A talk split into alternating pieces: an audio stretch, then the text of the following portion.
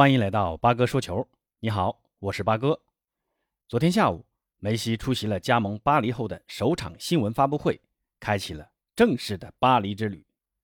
昨天那期节目播出后啊，有听友提出马尔基尼奥斯的位置问题，八哥觉得他说的很有道理。呃，是我草率了。出于一个自诩老球迷的角度啊，对于新赛季大巴黎的阵容选择，我再三思考后，给出一个既能满足现有阵容利用最大化。也能发挥在法甲所向披靡，甚至在欧冠前期都会有极高竞争力的一个阵容，那就是除了四二三幺和四三三，改打三四三阵型。门将位置不出伤病的情况下，首选肯定还是多纳鲁马。上赛季的主力门将纳瓦斯去打杯赛，后防线由今年夏窗新引进的皇马队长水爷拉莫斯，再加上原有的两名顶级中卫马尔基尼奥斯和金彭贝。他们两个啊，放弃谁都是巨大的浪费。那索性改打三中卫阵型。三中卫战术在今年欧洲杯上其实用的还蛮多的。这三个中卫跟英格兰的马奎尔、斯通斯、沃克尔这三个中卫相比，并不逊色，都拥有极其出色的防守能力，而且还都有着不错的头球抢点能力，给了大巴黎更多的战术选择。而且克雷尔和达巴也可以在主力休息或受伤时顶上去。另外，中场的就稍微复杂了一些啊，天使迪马利亚和七千万从国米买的阿什拉夫可以上前分别打左右前卫，进可攻，退可守。那中路留给维拉蒂和维纳尔杜姆，维拉蒂偏进攻，维纳尔杜姆偏防守。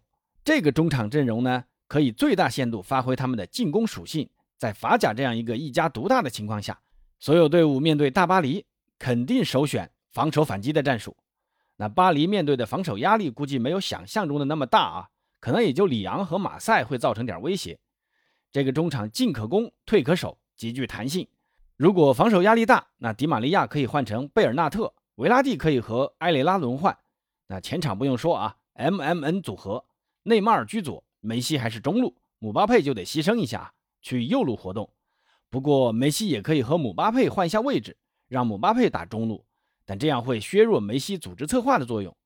不过，今天巴黎宣布拉莫斯大腿伤势严重啊，预计要休息十周，这极有可能错过新赛季和欧冠小组赛的前几轮比赛。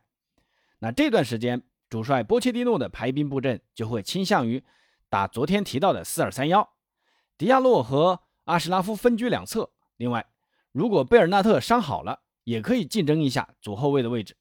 中卫还是马尔基尼奥斯和金彭贝。中场大概率就是维纳尔杜姆和维拉蒂，另外一个位置估计会在埃雷拉和德拉克斯勒之间选择了。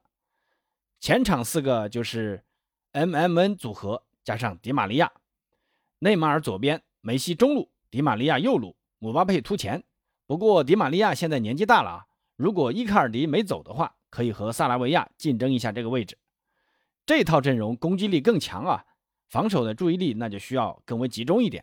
进攻后如果丢失球权，需要注意对手的快速反击。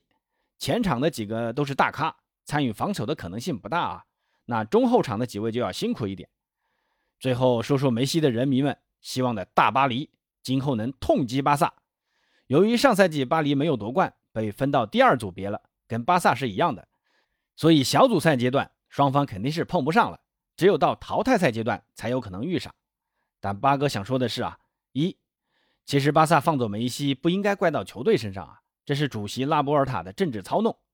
梅西的球迷要怪就去怪拉波尔塔和巴托梅乌这两个主席。另外，新赛季巴萨的这个实力能不能小组出线还不知道。如果抽签运气差进了个死亡之组，以现在巴萨的这条后防线，在欧冠真的很难走远。就算勉强晋级十六强，碰到强队估计还得跪。主要还是防守问题。而且布斯克茨又老了一岁啊！不管怎么样，大巴黎还是那个最有希望夺得欧冠冠军的球队。这个真不是八哥要奶大巴黎啊！咱们可以先看一看八月份的这两场联赛大巴黎的表现吧。梅西呢，大概率不会上场，估计最快也得九月初的国家队赛事结束之后的十二号那轮联赛才会首次亮相巴黎王子公园球场，到时就知道大巴黎在拥有梅西的真正实力了。八哥是真的很期待啊！好，今天的节目先到这儿，欢迎关注订阅主播，咱们下次见。